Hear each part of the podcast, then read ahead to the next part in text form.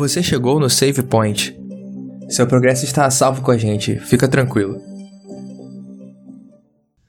Olá, olá, sejam bem-vindos a mais um episódio do podcast Save Point. Aqui é o Xande e trago para vocês o episódio 6 da lição do quarto trimestre do nosso guia de estudos sobre Deuteronômio, esse livro maravilhoso. E não estou sozinho aqui, estou com uma convidada muito especial.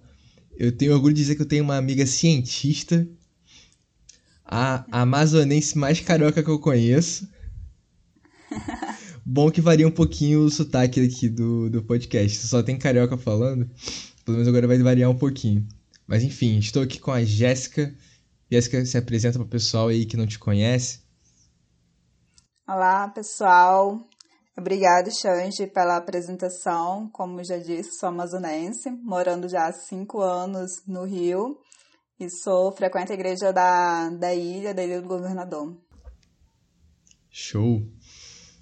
Tava aqui tentando trazer a Jéssica já tem um tempo já, mas não teve problemas de agenda aí nas últimas semanas, mas enfim. Abemos. Estamos aqui. Abemos Jéssica no, no Save Point. Bom, é, antes da gente começar de fato aqui, né, eu queria né, chamar aqui a presença do Espírito Santo entre nós, que ele esteja no nosso meio, que ele seja com você que está ouvindo a gente aí agora, e que ele possa guiar a nossa conversa, e que ele possa abrir as nossas mentes, como sempre faz. O tema dessa semana é Não se esqueça.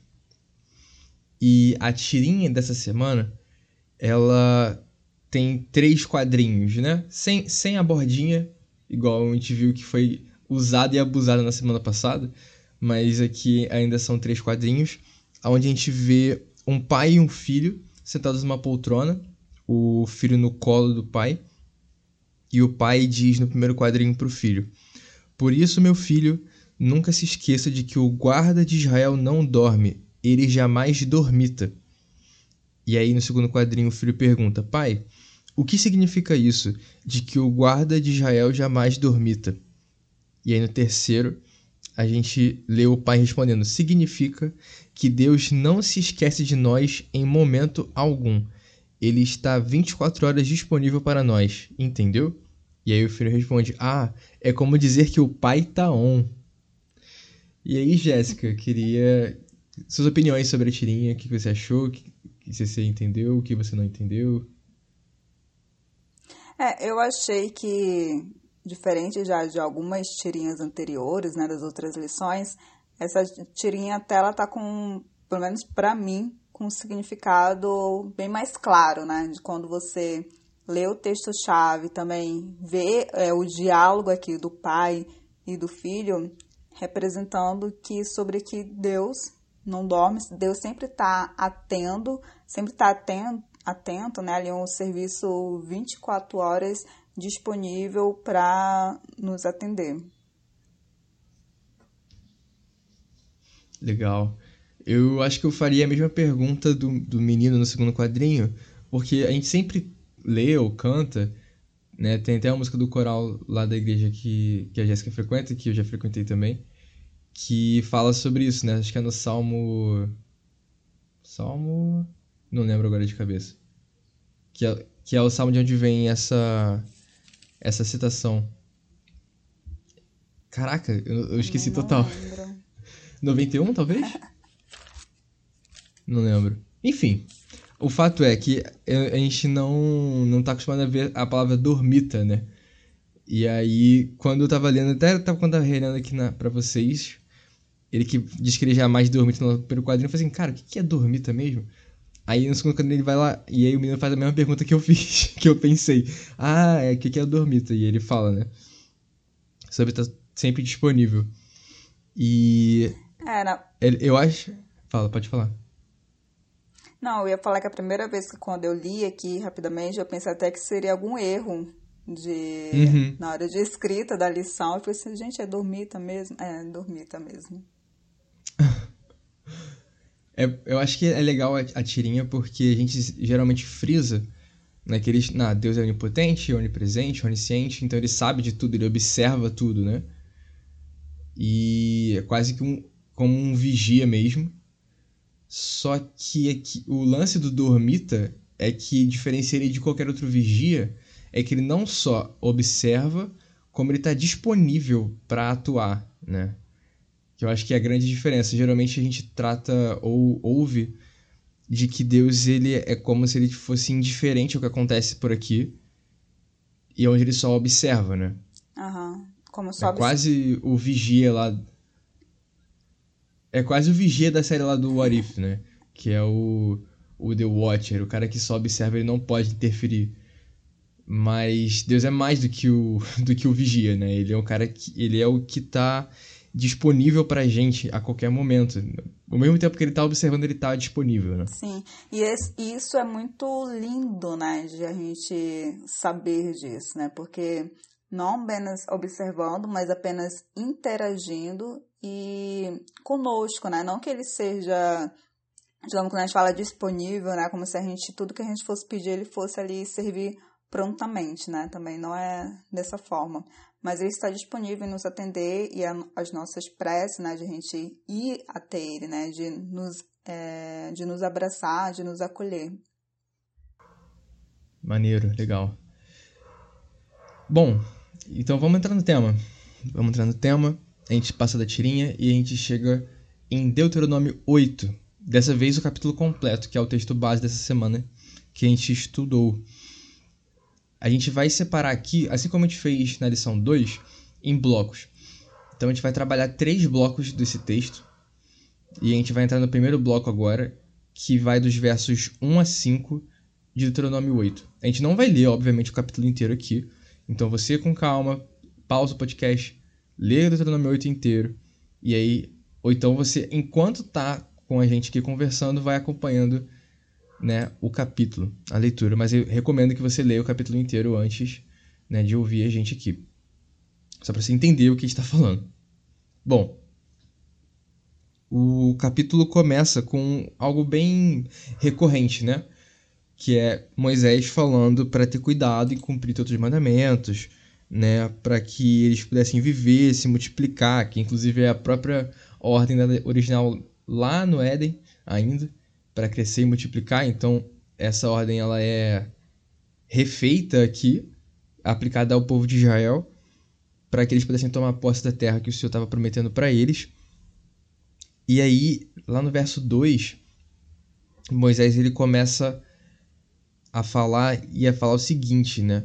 Para eles se lembrarem de todo o caminho pelo qual o Senhor, o teu Deus, te guiou no deserto esses 40 anos.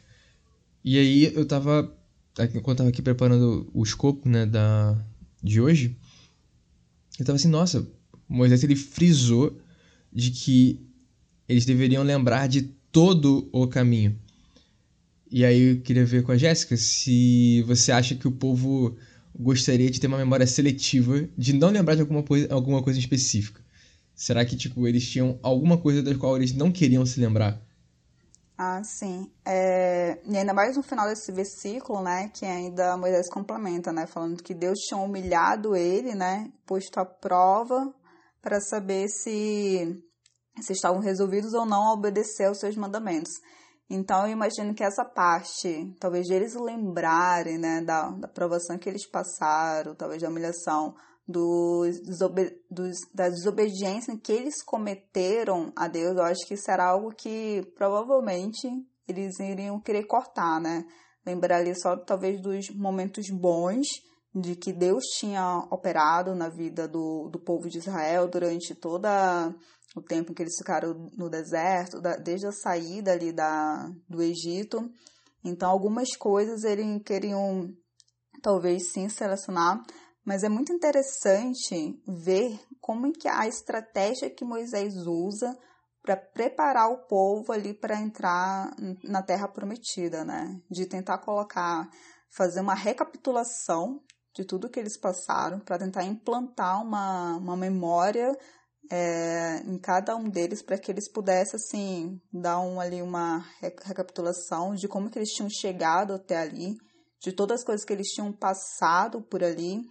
E eu acho que quando a gente traz para a gente, né, de a gente fazer isso na nossa vida, de a gente fazer uma recapitulação da nossa vida, nos momentos altos e baixos pelos quais nós é, já passamos, e observar é, como é que Deus ele esteve agindo, eu acho que a Deus nos reergue, como levanta de observar esse trabalho de Deus, eu acho que é o mais lindo que fica, que eu acho que esse era o objetivo que Moisés queria que com essa com esse exercício, né, de eles lembrarem de toda a trajetória, era de eles lembrarem como é que Deus agiu com ele, como é que Deus fez grandes grande obra na vida deles.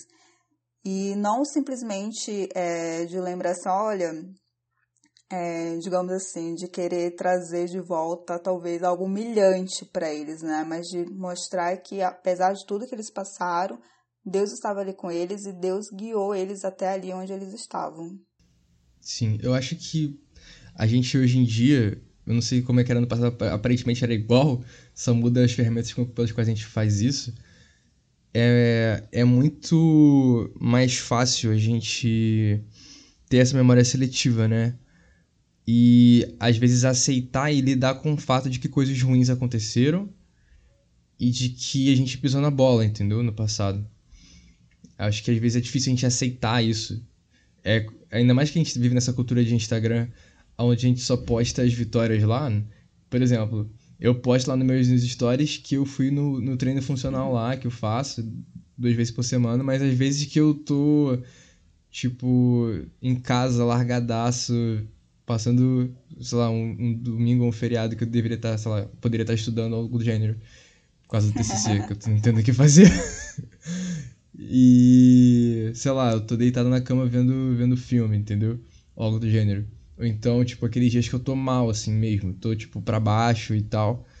E o Instagram é só a prova dos meus momentos, dos meus picos de, de felicidade, de alegria e de realização nunca são os nossos vales de tristeza, de depressão, de, de, de decepção, é. sabe? Aí eu, eu não sei se é, eles estavam meio que vivendo essa vida de Instagram, só que no, no deserto. Não, é um pouco isso, né? Ah, eu ia falar que a parte da tristeza vai um pouco pro Twitter, né? O Twitter, assim, já é a rede social de, de que a gente desabafa lá, coloca o nosso show, Sim. assim. Aí o Instagram deixa só pros momentos felizes. Você tava falando da memória seletiva, né? Eu lembrei até de um. Não lembro qual é o episódio de Black Mirror. Que você tem, tipo, um, um dispositivo que é implantado na sua mente, que aí você uhum. pode ter a opção de no final do dia, vamos lá, ver o que aconteceu, ver a cena, né? Tipo assim, ao vivo, você mostra para outra pessoa, né? Como projeta na televisão, você mostra para outra pessoa. E tem a opção de você querer deletar, né? Eu lembro agora até de uma cena que eu acho que era de um casal, aí ele eu acho que ele traía a esposa e deletava essas cenas para a esposa no final do dia não descobrir isso.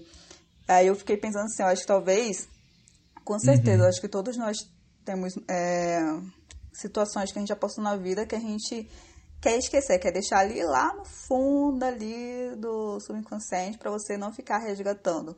Então, se existisse, né, essa ferramenta... Não ter que lidar com isso, tem né? que vir à tona, né?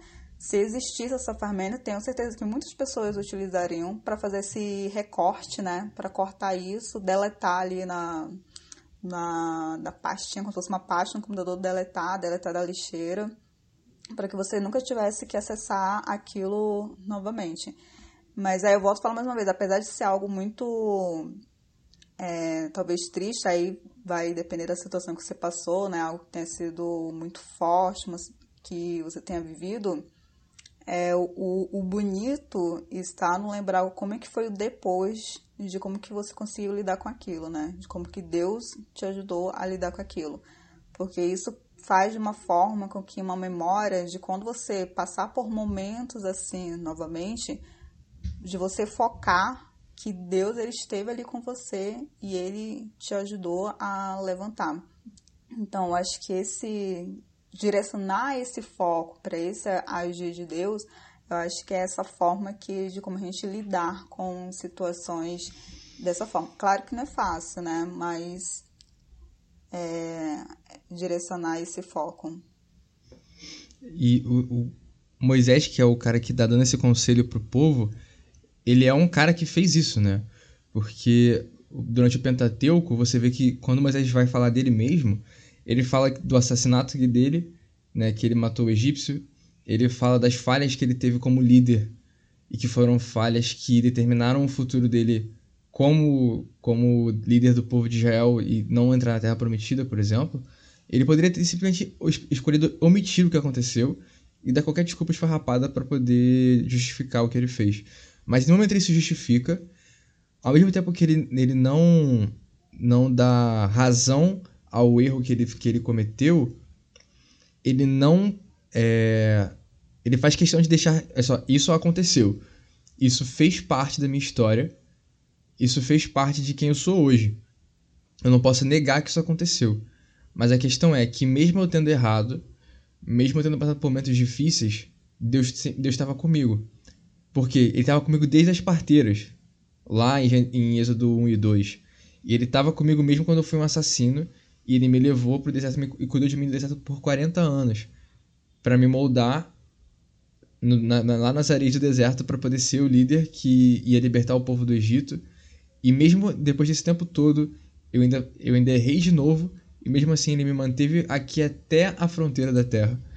E, ele, e eu tenho uma última missão aqui. Então, assim, ele não deixou com que as falhas do passado e. Né, ele não, ele, ele não quis, ah, não, não quero lembrar disso. Ele fazia questão de, de, de lembrar de tudo que tinha acontecido, porque, cara, a gente, se a gente ignorar o que aconteceu com a gente no nosso passado, a gente ignora em quem a gente se tornou hoje, né? Porque tudo isso faz parte de quem nós somos. Pode ter sido traumático, pode ter sido traumático, mas faz parte de quem nós somos hoje. A gente tem que aprender, a gente tem que aprender a lidar com isso, talvez em terapia, conversando com os amigos, mas é, ignorar o problema não resolve o problema. Você Exatamente. só finge que ele não tá lá. Eu fiquei pensando aqui agora, né? Se eu fosse escrever um livro da minha vida, eu pensei, será que eu ia fazer igual Moisés, colocar também todas essas partes assim, vários, olha, fiz isso, tal, tudinho, ok. É, assim, é um negócio, né, que pode ser difícil, forte, né, pra fazer da forma como, como Moisés fez. Eu lembrei, às vezes, de um meme que frequentemente eu vejo, que é sobre quando você passa por uma situação complicada, né, mas você aprende com essa situação. E aí, ó, às vezes, as pessoas brincam assim, ah, mas não precisava ter aprendido, né? Tipo, passava esse aprendizado tava tudo bem eu ficar sem esse aprendizado. e eu acho que talvez o povo de Israel podia assim, pensar assim, nossa, mas eu precisava ter passado por tudo isso, né? Assim, podia ficar, ter aprendido de outra forma. E aí entra sendo uma questão é, sobre qual talvez tem algum caminho que seja o melhor para você aprender, ou talvez assim, um caminho que o melhor, vou reformular. Tem algum caminho para o aprendizado que seja sem sofrimento, sempre? sem sofrimento que você nunca vai sofrer na vida? Olha, como estudante da UFRJ, eu duvido muito disso. Aprendizado é sofrimento. Jéssica também estudou, estudou na UFRJ. Tudo bem que ela tá no nível acima, outro patamar. Mas ainda assim, ela, ela, acho que ela deve concordar comigo que estudar é sofrimento. Assim, Sim. aprender envolve sofrer. Porque. Exatamente. Porque você, porque você, tem, você tem privação, né? Porque se você quer se dedicar a aprender alguma coisa, você precisa se privar de outras. A gente já falou isso aqui em outros episódios. Que toda vez que a gente fala sim para algo, a gente diz não para outra coisa. E quando a gente diz não para algo, a gente diz sim para outra coisa. Então, quando a gente escolhe aprender qualquer coisa, você, essa decisão de dizer sim para o aprendizado, ela diz não para outras, de que podem gerar privações e sofrimentos dos mais diversos, desde sofrimentos mais leves como outros um pouco mais pesados. Mas eu acho que o caminho talvez que envolva menos sofrimento pro aprendizado é tentar aprender com os erros dos outros. Acho que até é um dos motivos pelo qual a Bíblia existe. De a gente ler e estudar é, as histórias de pessoas que, como nós, também erraram e que passaram por provações parecidas com o que a gente passa talvez em contextos diferentes, mas assim, ainda assim, provações semelhantes. E elas ou venceram, ou perderam e venceram, ou venceram e perderam, enfim. E vale, assim, da gente estudar as histórias e ver onde as pessoas erraram e tentar não repetir o caminho. Mas eu acho que sempre vai, vai, vai cair, vai, a gente vai chegar num ponto onde a gente vai, vai sofrer para aprender alguma coisa, cara. Eu acho que é inevitável. Assim, você. Uma hora a gente vai, vai acabar tendo que sofrer para aprender alguma coisa. Pelo menos aqui nesse é. mundo de pecado, né? Não, eu também penso assim. É, é difícil a gente querer evitar o sofrimento enquanto a gente estiver vivendo aqui nesse mundo de pecado, né? Como você frisou muito bem agora no final. Assim, o sofrimento, ele vai existir de alguma forma. No final, tudo se resume a escolhas, né? Assim, você tem escolhas, mesmo você achando em que em algum momento você não tem escolhas, mas no final são escolhas que a gente toma na nossa vida e que não levam por vários caminhos. E o sofrimento é difícil, assim, às vezes eu, eu já tratei isso na terapia sobre a questão do sofrimento, né? Porque eu sempre pensei, principalmente nessa vida que você trouxe muito bem o exemplo de estudante na UFRJ, de pensar se eu perguntava para minha psicóloga assim, nossa, será que tem algum modo de eu passar pelo doutorado sem sofrer, sem ter nenhum sofrimento? É e um easy mode, cheguei, né? né? É. Depois de várias reflexões, sessões, eu pensei, assim, não, é, tem que procurar um caminho ali que eu consiga ter um tornar a jornada prazerosa, né? E é difícil tornar essa, essa jornada prazerosa de você encontrar motivos ali, porque sofrimento vai ter, porque é como você muito bem falou, a gente vai fazer algumas escolhas ali que a gente vai estar tá se privando de algumas coisas, né? Vai ter ali uma, uma disciplina. Então, do aprendizado, ele não tem como a gente fugir muito, né? Uhum.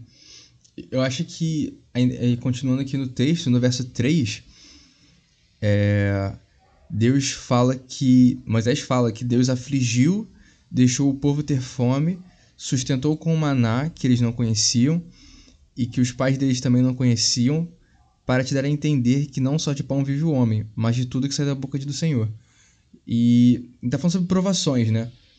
E aí a gente tava conversando agora que aí tipo, qual que é o propósito da provação? É o aprendizado? Mas assim, mas é o aprendizado pelo aprendizado, porque aqui diz que tu, tu, toda essa aprovação foi para entender de que é, a gente vive por, de tudo que sai da boca de Deus. Então, assim, algumas perguntas numa só pergunta que eu tô querendo fazer. A ideia é, tipo, o propósito da aprovação é o aprendizado? Se sim, é o aprendizado pelo aprendizado? Tem alguma, ou, algum objetivo maior? E o que, que significa viver de, é, de tudo que sai da boca de Deus, sabe? Enfim, a gente vai conversando sobre isso, mas enfim, o que você tem para falar? É, eu acho que o aprendizado a gente precisa. Para que, que a gente vai aprender para quê, né? Tipo assim, vai ter aprovação, provavelmente a gente vai ter algum aprendizado daquela aprovação, mas para que que a gente vai aprender? O que que a gente quer acumular com aquele aprendizado? E aí eu acho que essa questão do, do aprendizado é sobre a gente aprender que a gente é dependente de Deus, de a gente estar sempre relembrando que a gente é dependente de Deus e que Deus ele pode, ele que provê tudo, né? Tudo que existe, ele nos criou e tudo que existe foi por inter... foi por por ele.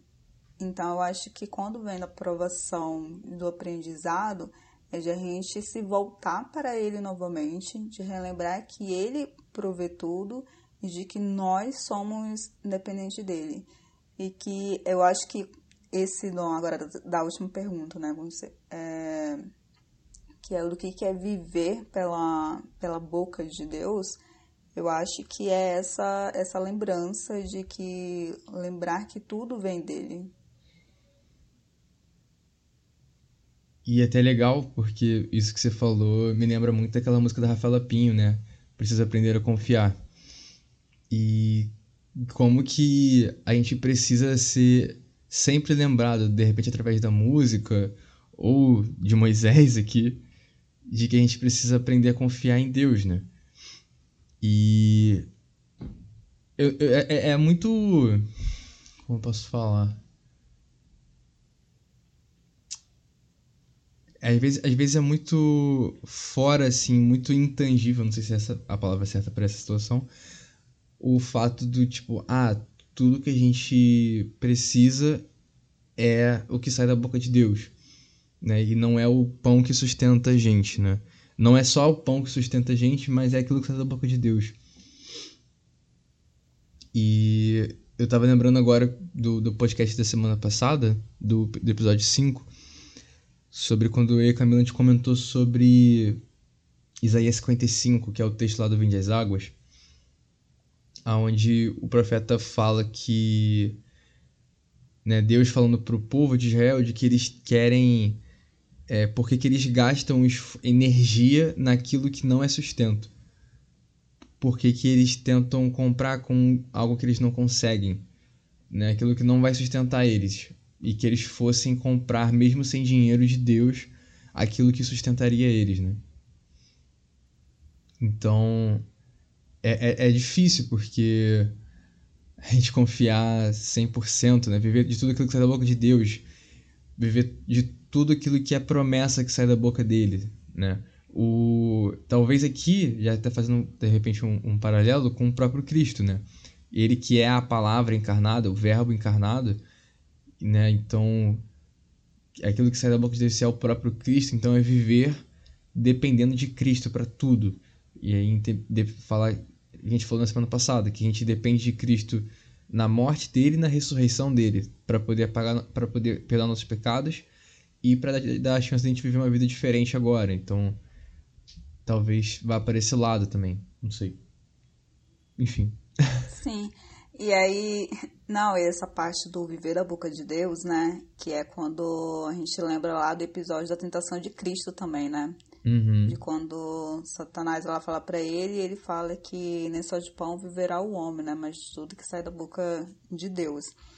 E talvez algumas pessoas podem não entender é, direito essa questão, como assim, né? Viver tudo da boca de Deus. É, só isso vai me sustentar? Como é que eu vou pagar meus boletos? Como é que é? Às vezes as pessoas podem é, não entender, né, de fato, né, distorcer essa questão pensando por um lado de que do ver da boca de Deus seria apenas ali no lado, digamos que teológico, né, não tanto como se fosse só na questão espiritual, mas quando a gente lembra que quando Deus criou, né, o mundo foi a partir de, da, da boca dele, né, do falar dele, foi a partir ali da, da palavra, então a gente entende melhor o que, que é isso, que é viver do que sai da boca de Deus.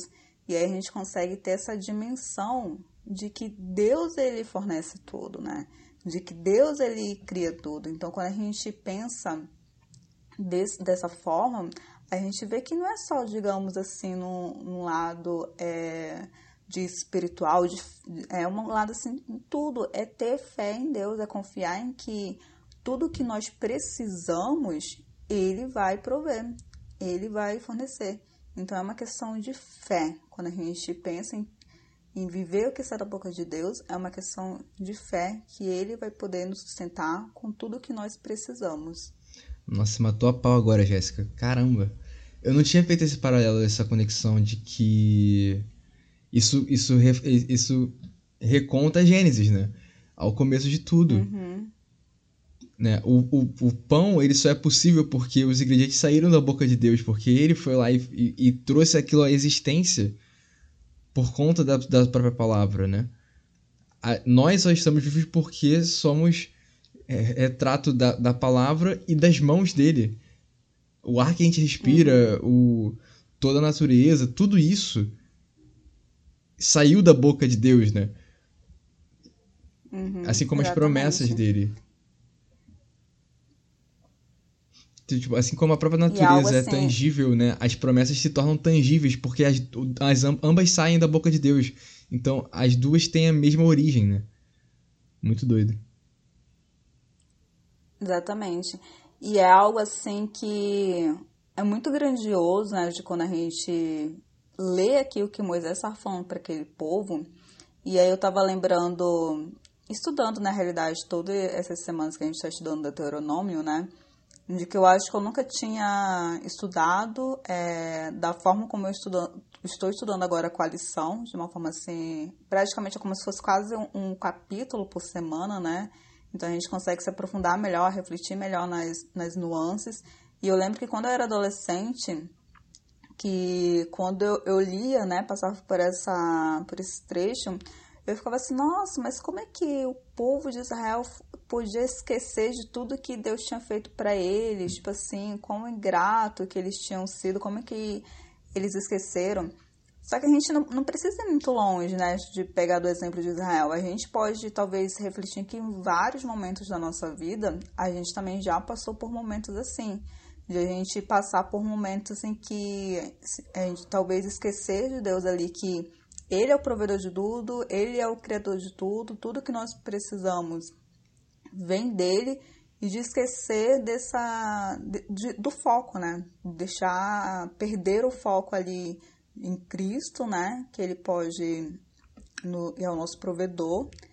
E isso é até de uma certa forma, como que eu posso dizer, comum, né, que ocorre na nossa vida, né? Se a gente não tiver ali todo o tempo mantendo uma memória de da nossa vida, como que Deus sempre vem atuando, que era o objetivo que Moisés queria fazer com aquele povo, perder de vista isso pode ser algo muito fácil de perder de vista. Sim, verdade. E no, no verso 5, a gente vê que depois disso tudo, e depois, inclusive, do verso 4, ele fala de que Deus cuidou de detalhes. Cuidou do detalhe de, da veste que não envelhece, do pé que não incha durante essa caminhada de 40 anos. E aí ele fala que reconhece, portanto, em teu coração que como um homem castiga seu filho, assim te castiga o Senhor o teu Deus. Ou seja, é, a, a conclusão dessa, desses versos que a gente leu agora, que a gente conversou durante quase 30 minutos aqui, uns 20 e poucos minutos, é que esse castigo de Deus é como um castigo de um pai com seu filho. E aí, talvez isso aqui seja um problema para muita gente, porque talvez não tenha tido um bom exemplo de castigo do pai. Porque, de repente, foi um castigo muito talvez abusivo e acaba, acaba entendendo de que Deus castiga de forma abusiva. Mas a gente viu aqui que o castigo de Deus ele, ele é diferente do que a gente talvez imagine como castigo hoje. Então como é que é esse castigo divino que ele compara com o castigo de um pai?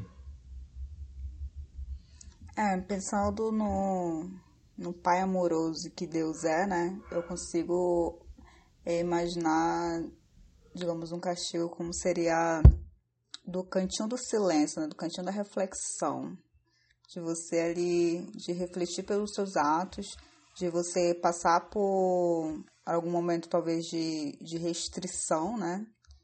Para que você possa voltar, se, você possa voltar a, a lembrar dele, né? Do porquê que você, que aconteceu de você ter feito determinada atitude, por como que você chegou naquela situação e talvez através de, de alguma restrição você se é, pensar, né, e conseguir voltar para ele, voltar os olhos para ele.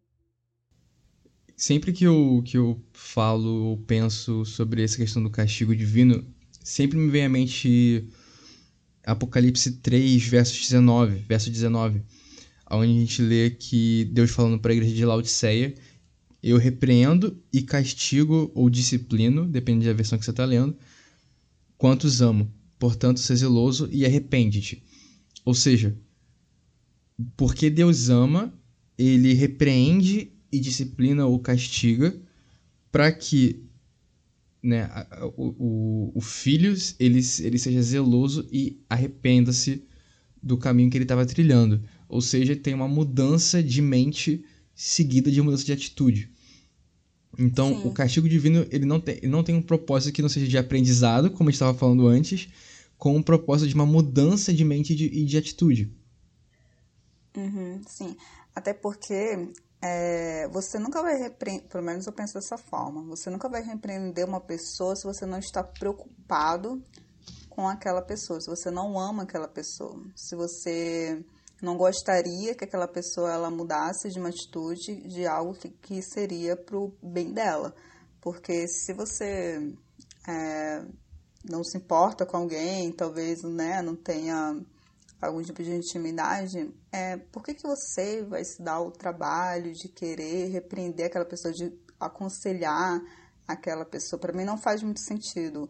Então, se você quer dar um conselho, se você repreende, é porque você ama aquela pessoa.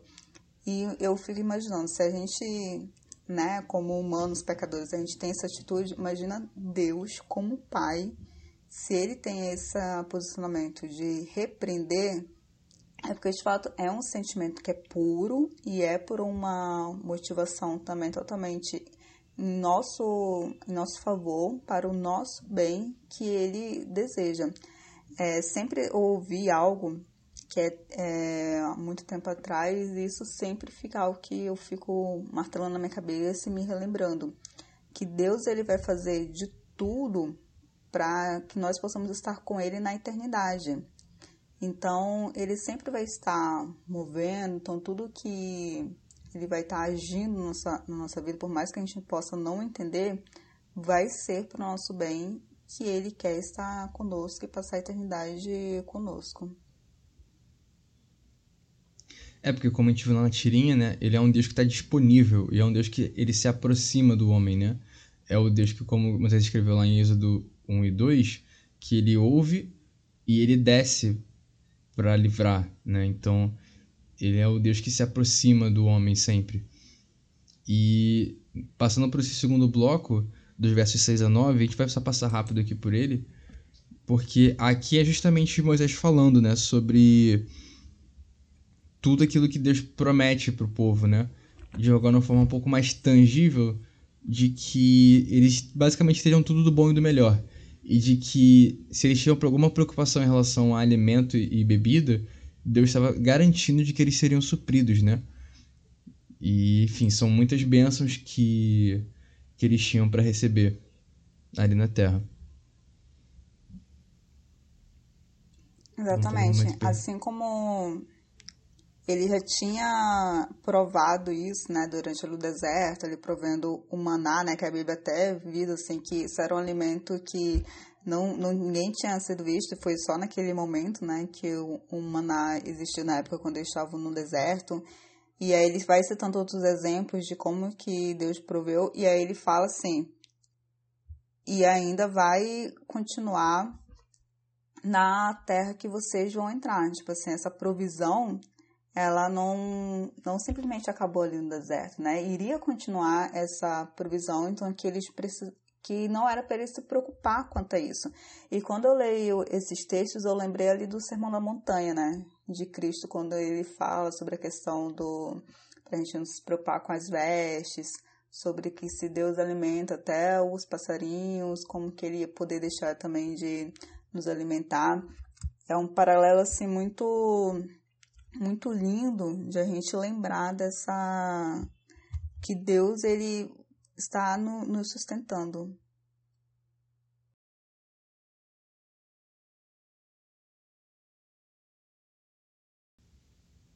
Chegamos ao nosso momento hiper texto dessa semana e eu dessa vez avisei a convidada que não era para ler a palavra. Espero que ela tenha conseguido não ler, mas também leu, não tem problema. Mas eu consegui não ler a palavra dessa semana. E aí, Jéssica, você conseguiu não ler também? Eu também é, não li, segui lá o seu conselho, colocar um post-it. Então, aí quando tava lendo, tentando, tipo assim, de fazer de tudo para colar o post-it no lugar certo para não ver a palavra. Então, não vi a palavra. Boa. Cris tá fazendo escola.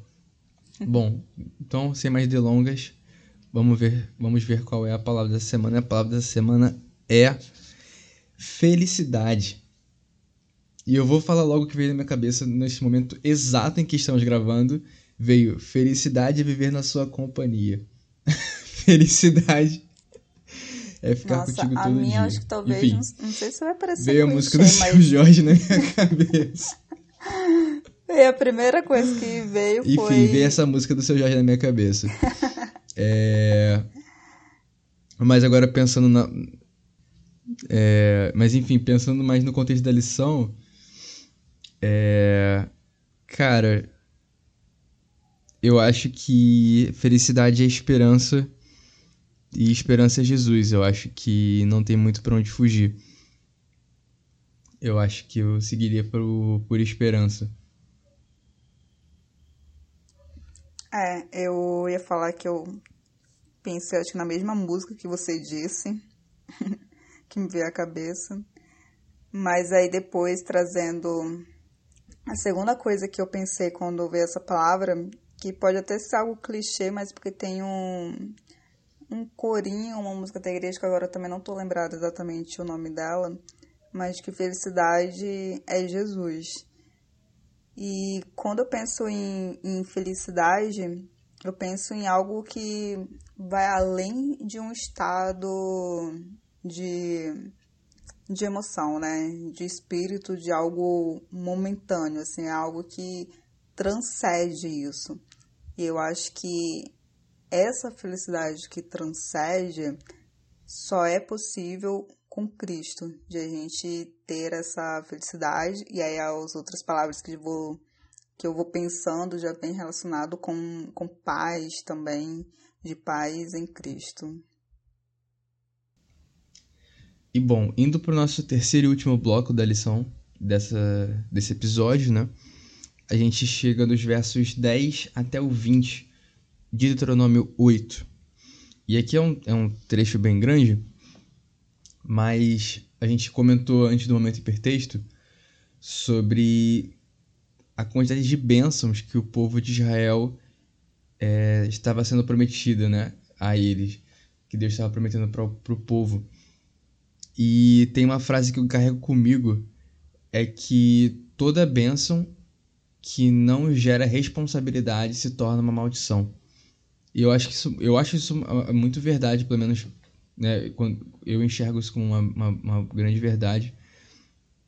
E aí eu pergunto para Jéssica, vendo isso e vendo tudo que a gente vê aqui no, nesses versos 10 a 20, aonde Deus fala que o povo ia, ia comer, ia se fartar, é, e no começo eles iam bem dizer ao Senhor pela boa terra que eles tinham recebido.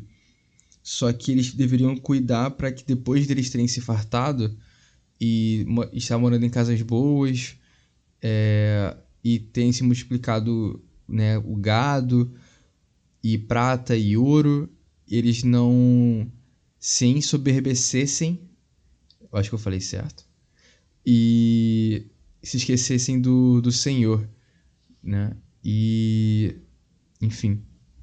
E eu pergunto, por que que o povo e por que que a gente tão facilmente atribui a nossa prosperidade e as coisas boas que a gente tem e recebe ao nosso próprio esforço e não damos o devido crédito para Deus. E como é que a gente muda isso? Eu acho que isso tem muito a ver com uma natureza que, egoísta do ser humano, né? Então, quando o ser humano ele conquista algo, né? Ele é rapidamente, parece que é, é fácil esquecer de Deus, é fácil esquecer quem o colocou ali, quem deu é, aquela conquista para ele. É como se não quisesse dividir o prêmio ali, se não, eu consegui pelas minhas próprias pernas, apenas eu, apenas é o, o meu esforço que eu cheguei aqui. E a forma como o povo de Israel ele chegou à conquista daquela terra é um, um testemunho de que só poderia chegar por Deus, né? Porque uma nação que naquela época, ou melhor, eles nem estavam estruturados como uma nação, como um, um país, né, organizados. Então, uma nação de escravos, é, passar pelo que eles passaram, e eles conseguiram conquistar uma terra que já tinha algo já bem mais organizado, um exército, já tinha uma organização bem diferente da que eles tinham, e eles conseguiram conquistar isso, é, Moisés ele dá esse alerta, assim, ah, não vão esquecer de quando vocês é, conquistarem lá, de vocês tiverem tudo isso, não vão esquecer quem deu isso para eles. E seria assim algo fácil para eles se ludibriarem, de pensar assim, nossa, a gente conseguiu tudo isso aqui, a gente conquistou, tal, foi por, por nosso mérito. Então, eu só consigo pensar nessa atribuição que eu acho que é uma natureza egoísta do ser humano, assim como do povo de Israel, Moisés é, aconselhou eles para eles tomarem cuidado, né, de não esquecer nós também cometemos isso algumas vezes, de quando a gente está nos momentos ali de, de conquistas, né, com as coisas boas, de esquecer quem que nos colocou ali, quem que nos deu. Eu acho que é muito também a ver com essa vontade do ser humano de, abrindo aspas aqui, ser independente, né? E de, uhum. e de achar que essa independência, entre aspas, é, é liberdade. Então, se eu sou independente de Deus, eu sou livre para fazer, para ter as minhas próprias conquistas que não foram, é, não vieram da parte de Deus, mas foi o meu braço que fez. E aí eu atribuo aquilo que veio de Deus como algo que veio de mim. Acho que talvez eu acho que esteja nessa, nesse pensamento errado aí de de achar que liberdade é independer de Deus, né? E de que essa independência de Deus ela é algo que é, que é positivo, que é, que é algo que, que faz bem, né? Sendo que a gente está vendo desde o começo de que, na verdade, a própria subsistência do ser humano ela só existe quando ele entende que é dependente de Deus. Né? É, é, é essa noção de dependência que torna a aliança possível para o povo. Exatamente. É, concordo com, com você. Essa, essa vontade da, da independência, né? Isso pode nos levar por caminhos obscuros. E aí eu, eu lembrei, agora estava pensando em mim, né? Tipo, desde. Eu fui. Tive um momento de adolescente rebelde, podemos dizer assim. Ali nos meus 14 anos, queria sair de casa. E aí eu lembro, eu sou a filha mais nova de quatro irmãos. E aí eu lembro que as minhas irmãs pegaram e falaram assim: É, você quer sair de casa? Mas como que você vai comprar sua roupa? Como que você vai comprar sua comida? Começou a jogar real pra mim, né? Uhum. E aí eu fiquei assim, eu lembro que eu fiquei uns dias assim, emburrada, assim, né? Chateada ali no canto. Porque eu tava assim, realmente eu queria sair de casa. Uhum. E aí depois eu penso assim, é, realmente, não tem como, eu sou dependente dos meus pais, assim, não tem como, eu sou dependente dos meus pais, não tem como eu sair de casa agora nesse momento. Então, às vezes, a, a dependência, né, quando a gente trazendo para esse lado de Deus, né, não é algo negativo, né, de colocar, de você depender de Deus pelo contrário, né? De você depender de Deus, depender daquela, dessa. É, da pessoa que te criou, é algo que, como a gente já frisou muito, né, é, anteriormente, como algo que ele provê tudo, ele sustenta tudo, é, não tem como a gente fugir, de, fugir dessa forma, fugir disso. A gente pensar, ter o pensamento que a, a gente independer de Deus, que seria uma liberdade, na realidade é um caminho oposto, né? Um caminho assim de que é o oposto de liberdade. É justamente porque a gente se a, a bênção que a gente não teve responsabilidade sobre ela se torna uma maldição e a gente se torna escravo dessa dessa anterior bênção, né? Porque a gente se torna escravo das riquezas, escravo da comida, escravo do né, de, dos recursos e a gente fica vivendo para isso, né? Então, é o contrário justamente do que você falou, o contrário de liberdade. E aí, assim, é... continuando ainda no texto, lá no verso 15, diz que Deus guiou o povo por aquele grande e terrível deserto de serpentes abrasadoras de escorpiões, de terra árida, sem água, onde fez jorrar para ti água da pedra dos rochedos. Então, assim, aqui mas ele fala que Deus guiou Israel num terreno totalmente hostil e usou milagres para poder cuidar do povo e proteger ele de todos os perigos que o deserto apresentava para aquele povo. E esses milagres, além de servirem para cuidar do povo, também serviam para manifestar a própria presença de Deus ali entre eles, né? Assim, graças a Deus a gente não precisa lidar diariamente, pelo menos não aqui no nosso contexto, com serpentes venenosas que podem saltar a qualquer momento da, areia, do chão e morder a gente, atacar a gente uhum. a qualquer momento. Mas é, a gente ainda assim é, tem que, assim como o próprio povo de Israel, tem que manter os olhos sensíveis à guia de Deus. E a minha pergunta é como que a gente mantém? Porque, beleza, se eu tô no deserto e aí eu vejo tem uma nuvem de fogo durante a noite e de dia tem uma nuvem me poupando do calor. Tem uma tem tipo em volta do acampamento serpentes que não invadem o acampamento. Tem escorpiões que não invadem o acampamento. Tem água, quando não tem água sai da rocha. E assim, você consegue ver, pelo menos a gente que é leitor, identificar Deus guiando o povo no meio do deserto. Mas às vezes na nossa a gente não consegue. E a pergunta é como que a gente consegue deixar os olhos é, calibrados para identificar, caramba, Deus está guiando a minha vida, sabe?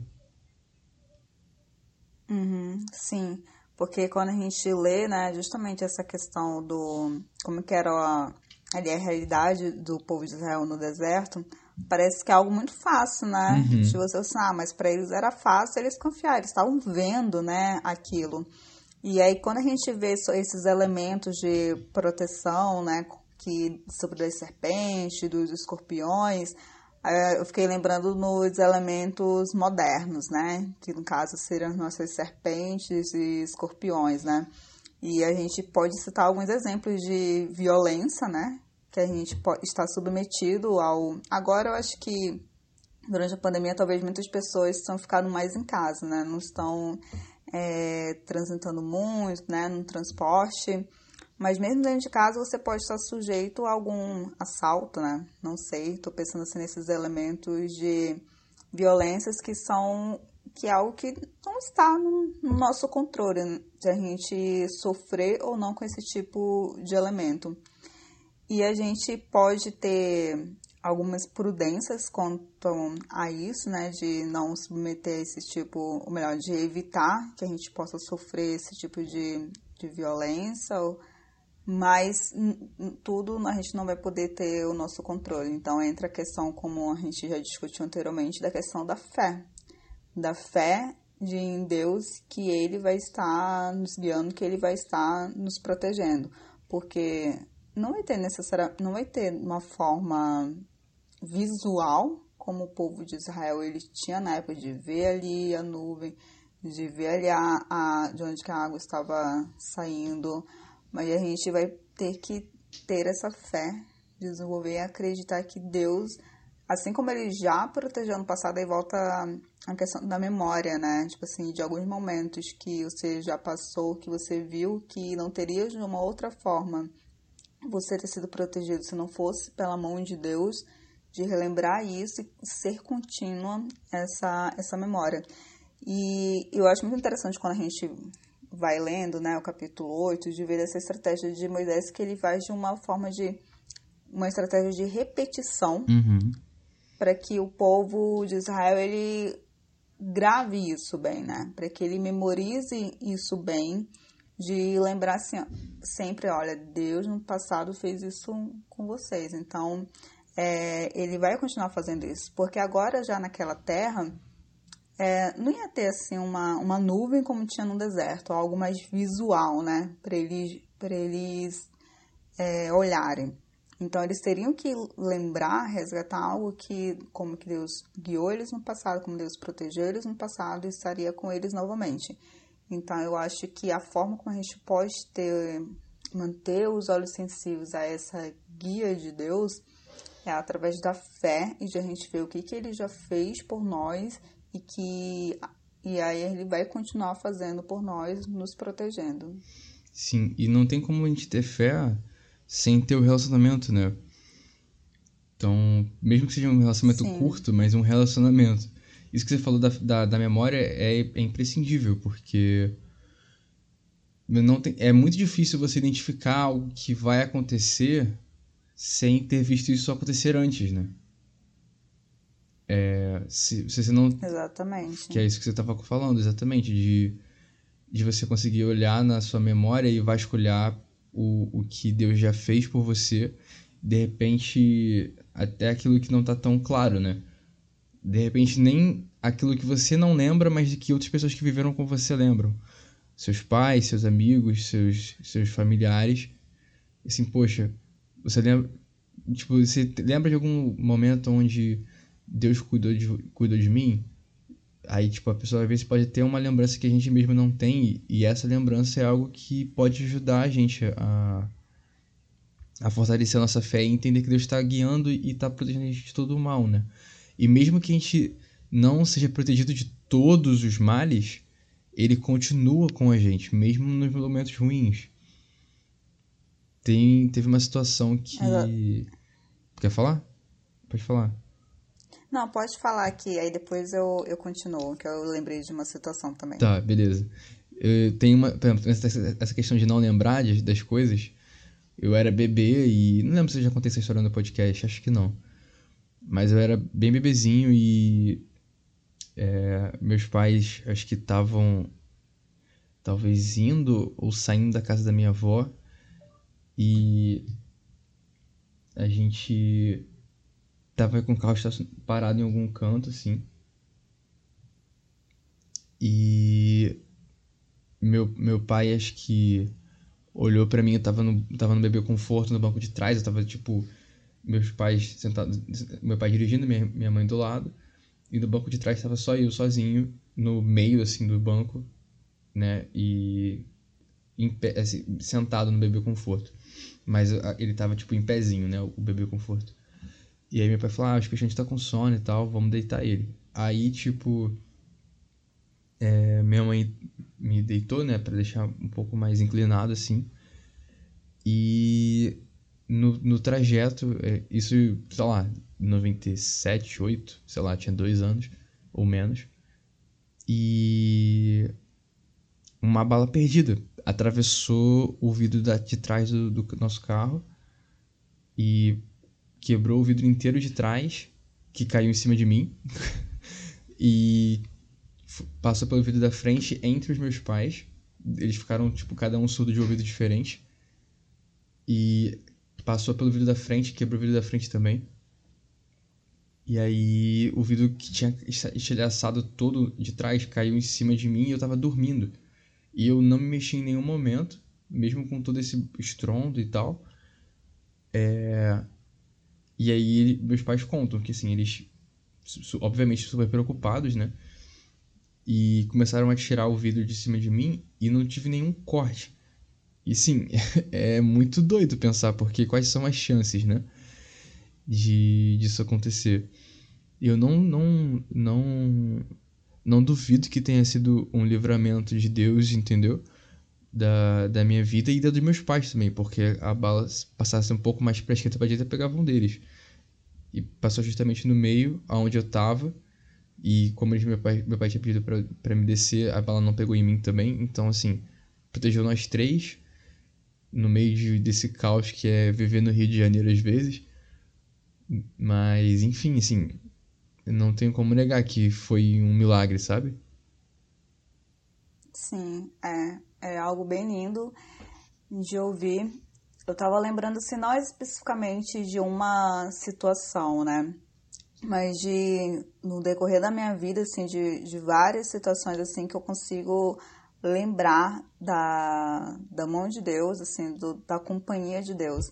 Tem algo que a minha mãe sempre fala. É, eu saí de casa para fazer faculdade em outra cidade com 16 anos, né? Então era muito nova. Então, desde então, nunca mais voltei a morar com os meus pais, né? Sempre estive longe dos meus pais.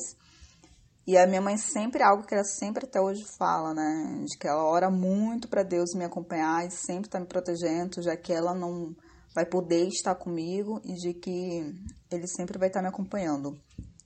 E é até engraçado, assim, um pouco engraçado, né? Que quando eu tô em casa, é, Aí minha mãe fala assim: ah, agora eu posso dar uma folga para Deus, que eu agora não preciso mais orar para te proteger.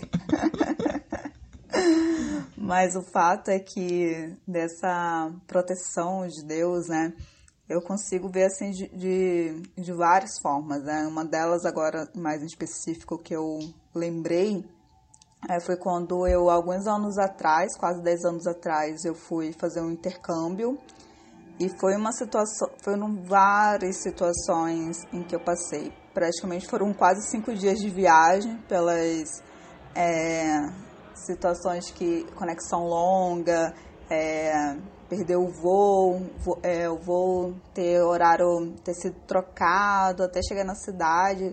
Eu lembro que eu saí numa quarta-feira de Manaus, fui chegar na cidade que eu tinha como um destino já no domingo. E isso ainda mala que foi extraviada. E nessa cidade em que eu havia chegado, eu lembro que eu é, eu estava com uma colega e aí eu lembro que a gente era à noite, a nossa mala tinha extraviado, a gente tinha perdido já o ônibus que a gente ia pegar para a nossa cidade, que de fato a gente ia morar.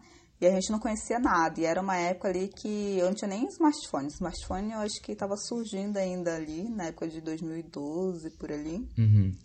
E eu lembro que ela conhecia um colega dela que também assim era algo de tinha conhecido no, no Facebook, que também era brasileiro, que estar morando nessa cidade, e que ele tinha conhecido uma mulher nessa cidade que a gente havia chegado, mas também era naquele momento. Tipo, ele chegou na cidade, conheceu ali uma brasileira sem assim saber, né, do, do histórico da pessoa, não. E aí ele ligou para essa pessoa, para essa pessoa ir nos buscar no, no, no aeroporto. E aí eu lembro que eu fiquei muito aterrorizada, que eu fiquei assim, nossa, porque minha mãe já tinha me alertado muitas coisas, né? Eu fiquei pensando assim, nossa, como é que é? A gente aqui acabou de chegar no país, é, na Espanha, chegou aqui no país uma pessoa que nem conhece a gente, a gente vai pra casa dessa pessoa, como é que vai ser? O que ela vai fazer com a gente? Assim, passou milhares de coisas na minha cabeça, né? E a gente sem mala, sem nada, já tantos dias viajando. E o final que correu tudo bem, ela nos ajudou. E toda vez quando eu lembro dessa história, eu fico pensando, nossa, foi um anjo que Deus colocou ali. Porque a probabilidade de poder ter dado muito errado, né? Uhum. Tipo assim, existe, assim. Tem várias histórias por aí também que eu sei, mas correu tudo bem. Foi super é, atenciosa, nos ajudando e também nos ajudando com a questão da nossa mala também, que a gente nos, nos dando orientações. Então eu só consigo ver assim, nossa, foi um anjo que Deus colocou ali no caminho, foi assim, provisão de Deus ter nos ajudado, de ter protegido naquela situação. Sim. Muito maneiro. Essas coisas que tem chance de dar muito errado, assim, e não dão, é para dar graças a Deus mesmo. Nossa, sim. E eu lembro que eu tava com muito dinheiro também que eu tinha sacado, porque era uma primeira viagem que eu tinha feito internacional, uhum. então não sabia de muita coisa. Eu tinha 20 anos, assim. E eu lembro que assim, eu fiquei com muito medo assim, nossa, o que eles vão fazer conosco? Porque eu tenho uns pensamentos um pouco, às vezes, catastróficos, né? Coisa de ansioso, tava... sei como é. é, exatamente. E eu estava pensando assim, nossa, eu tenho que é, ver alguma forma que se eles fizerem algo, como que eu vou poder fugir, sobreviver. é, é engraçado, né? Como no meio disso tudo, a gente sempre volta pro nosso próprio braço, né? A gente sempre volta para como a gente pode salvar a nossa própria pele, como a gente pode se sustentar quando e assim, esse é em tudo, cara, é em tudo. A gente, a gente citou aqui. Pode falar, pode falar. Não, é, você falou sobre essa questão da. que a gente volta pro nosso braço, né? Aí eu tô olhando aqui no versículo 17, né? Que aí coloca assim, né? Portanto, não pense que foi com a sua força e com o seu trabalho que vocês conseguiram todas as riquezas. Tipo assim, olha, no mérito não, é de vocês. Exato. Exatamente. E assim, o capítulo, o capítulo 8, ele termina com um aviso de que, assim como as outras nações que não obedeceram a Deus, e sofrendo as consequências dessa decisão, né, da quebra da aliança, Israel também estava diante dessa mesma escolha. E essa escolha girava em torno do entendimento de que o sustento vinha unicamente da parte de Deus. Então é, é curioso como Moisés ele relaciona esse entendimento do sustento que vem de Deus com o cumprimento da aliança e sobre decidir obedecer a Deus ou não. E como ele conecta tudo isso como uma coisa só, né? Sim. É, é muito legal, tipo, essa finalização, né, que ele coloca sobre essa questão da, da obediência, né? E quando a gente vai nessa finalização do capítulo, essa obediência, ela deveria ser movida pelo sentimento de gratidão por tudo que o povo ele ao relembrar do que Deus havia feito por ele, então ele seria grato, né? Porque Deus é, teria, feito por ele as obras que Deus é, operou. E essa gratidão é, moveria a obediência, né? E a fazer a parte da, na aliança, fazer a parte deles da, na aliança relacionada à obediência, ali, à lei, o, os mandamentos. E então ele fecha com essa questão, porque a obediência não deveria ser algo simplesmente obedecer por obedecer, a gente tinha todo um, um contexto de como que isso e que isso seria para o bem deles, né? De não sofrer as consequências, assim como eles tinham visto, tinham presenciado, como dos outros povos que havia sido destruídos, que eles mesmo também tinham derrotado. E aí, essa finalização também, quando, daqui no versículo 20, né, que fala que eles deveriam, que as consequências seriam é, relacionadas como dos outros povos que foram destruídos que eles viram. E aí eu lembro lá do versículo 7, que foi até na lição anterior, é, capítulo 7, versículo 7, que fala que Deus os amou e escolheu não porque eles eram mais numerosos do que os, do que os outros povos, mas de fato, de fato vocês são menos numerosos do que qualquer outro povo. E e aí tem essa, essa questão do que Deus escolheu o povo de Israel, amou o povo de Israel, mas que eles também não estariam livres das consequências, né? Colocando eles no mesmo patamar dos outros povos, e que eles, assim, assim como eles também teriam que escolher, né? A quem, a quem eles iriam servir. Se a Deus ou os outros deuses que, que eram ali da região de Canaã. Bom, quero agradecer a Jéssica pela, por ter topado aí conversar com, comigo aqui durante esse, esse podcast de uma hora e pouco. Eu não quero, eu não sei quanto vai dar no final depois que editar isso. Mas recadinhos finais. Se você ouve a gente, o, o Save Point, pelo site ou no podcast da Contexto Bíblico, nós estamos nas mais diversas plataformas de streaming, Spotify, Apple Podcast, Google Podcast, Deezer, ou qualquer agregador decente de podcast, se você procurar por podcast Save Point, que você vai achar a gente lá. Nós também estamos no Instagram, em arroba podcast SavePoint. Lá no nosso, nosso link da, da nossa bio do Instagram, você encontra as plataformas que eu citei agora há pouco, além de participações especiais nossas em outras programações é, e em outras igrejas, como por exemplo a da Pensa Circular sobre o Silêncio de Deus. É boa, a boa é conferir.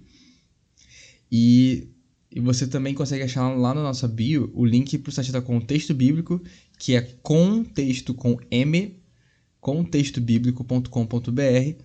E você encontra vários materiais adicionais bem legais sobre a lição, como as tirinhas, outros podcasts sobre a lição, vídeos e resumos em texto sobre o tema da semana.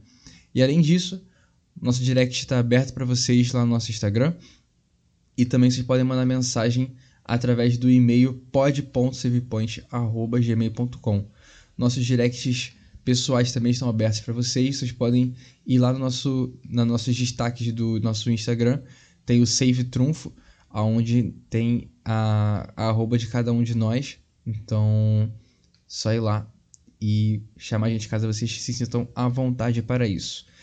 Mais uma vez, obrigado pela presença, Jéssica. Espero que você tenha curtido participar com a gente aqui. Eu que agradeço, gente. Foi uma honra participar aqui desse bate-papo. Então, valeu, gente. Vejo vocês na próxima e até mais. Tchau, tchau.